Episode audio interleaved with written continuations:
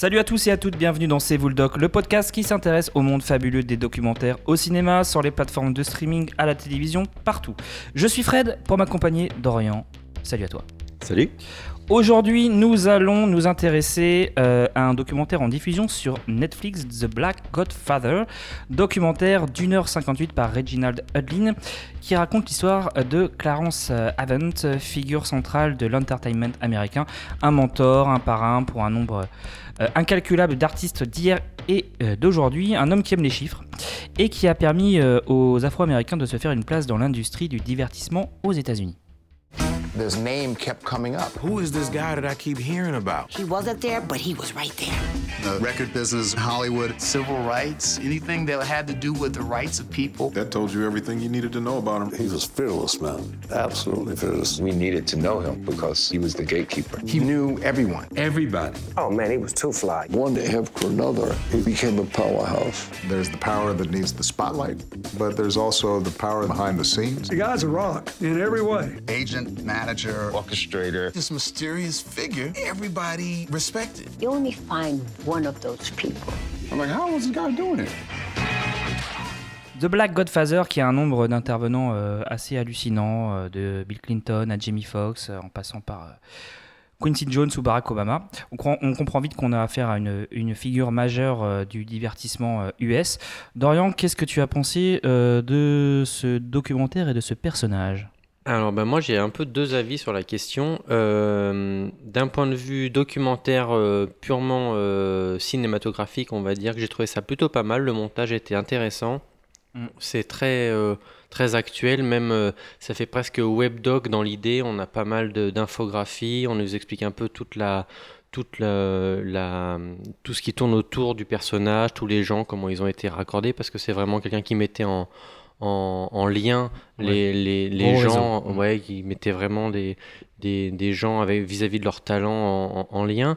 Donc ça, ça c'est assez intéressant. Je trouve que c'est bien, bien monté. On, est, on comprend bien un peu toute la planète et, et comment, euh, comment tout fonctionne depuis, euh, depuis les années 70 jusqu'à jusqu'au fin, fin 90 à peu près quoi. Mm. Euh, par contre le fond j'étais un peu sur ma faim. Je trouve que le personnage n'est pas extrêmement intéressant. C'est un producteur, euh, bah, c'est un producteur euh, un peu dans tous les stéréotypes du terme, c'est-à-dire que bah, son intérêt c'est faire de l'argent, donc euh, bah, il fait de l'argent en mettant des gens en relation. Ça s'arrête un peu là. Il se trouve qu'il fait tellement d'argent et qu'il est tellement compétent dans ses mises en relation qu'il effectivement il intègre des, des, des domaines qui vont jusqu'à la politique. hein. Tu parlais de Barack Mm. Obama, effectivement, il a, même s'il y croyait pas trop à Barack Obama, Ouais, mais, euh, mais il arrive vraiment à, à- à mettre son argent et son, son, son pouvoir, entre guillemets, au service de, de certains hommes politiques. Euh, et, et il a toujours servi la cause noire, en gros, euh, effectivement, tu, tu parlais du, de l'entertainment, mais même au-delà de ça, il a toujours servi euh, la cause noire et l'émergence de, de cette, de, ben, des, des noirs, au bout du compte, que ce soit en politique, en musique, en, Mm. en, en cinéma, etc. Donc c'est assez intéressant. Mais au bout du compte, le fond, ça reste ben, le pognon, quoi. Donc c'est un peu, euh, c'est un peu du coup déce- décevant parce qu'on voit Martin Luther King, on sent qu'il y a un vrai, un moment, un vrai background, ça va peut-être décoller, il va y avoir un vrai fond. Hmm. Euh, et puis finalement non, lui ce qui l'intéresse c'est faire des sous et, et aujourd'hui il y a sa, je crois que c'est sa fille qui prend un peu la relève. Mais, euh, mais au bout du compte, on m'a raconté une success story à l'américaine d'un Ouais. noir qui, est- qui a commencé sans pognon et qui finit blindé de blé. Mais j'étais un peu déçu du truc. Quoi. Ouais. C'est vrai qu'on n'est pas habitué en France à, avoir des documentaires comme ça qui s'intéressent à des producteurs. Euh, donc euh, je suis d'accord avec toi, c'est très américain d'applaudir des réussites professionnelles en fait de, de ce type, euh, des, bah, des gens qui deviennent millionnaires en fait et qui réussissent dans le business. Donc c'est vrai qu'il y a eu un léger décalage au début, moi entre ma vision personnelle de, la réussite et bah, celle qu'on nous présente là. Voilà, c'est l'histoire d'un producteur, c'est c'est le, le- le postulat de départ. Et donc tout ce travail de- d'influence, de, réseau euh, dont tu parlais, de soft power, là, c'est aussi, je trouve, difficile à mettre en image en fait. Parce que quand on s'intéresse à un artiste, à un musicien, bon voilà, on, on a quelque chose. Et finalement, lui, son boulot, c'est de mettre en relation des gens. euh, c'est euh, bah, c'est le avoir Bah, c'est l'homme de euh, l'ombre.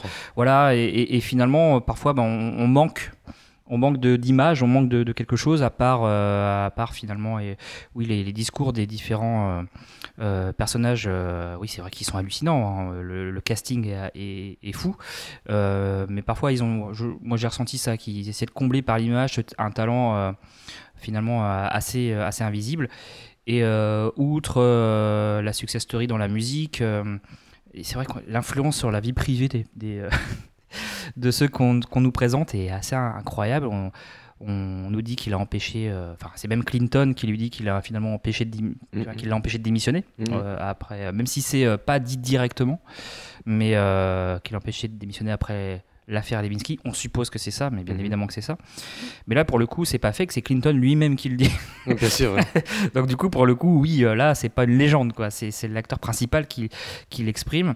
Euh, pareil pour le PDG de Sony, qui, euh, voilà, qui lui aurait interdit de divorcer. Finalement, il l'a écouté et puis, bah, voilà, tout va bien dans sa vie. Ouais, ou l'affaire avec Sony et CBS, là au moment Mm. de, de l'album avec euh, Michael Jackson aussi, on Ouais. se rend compte qu'il était l'homme clé Mm. d'un gros dénouement judiciaire au bout du compte, quoi, derrière. Ouais, donc c'est vrai que son influence est, euh, est partout jusqu'à oui, dans, dans la justice, puisqu'il y a aussi euh, notre ami Sean Combs, qu'on aime bien, tous les deux, euh, qui explique bah, qu'il l'a empêché deux, trois fois d'aller en prison. En fait. Mhm. Et donc on voit que le gars a de l'influence et même quand ça, quand il a connu des difficultés, parce qu'en fait c'est une success story, mais il a été à un moment donné ruiné. Il a acheté une radio, enfin voilà, je sais plus trop. Enfin, il a Voilà. fait il a un de ses labels, euh, Sussex, qui, Ouais. qui a fait faillite.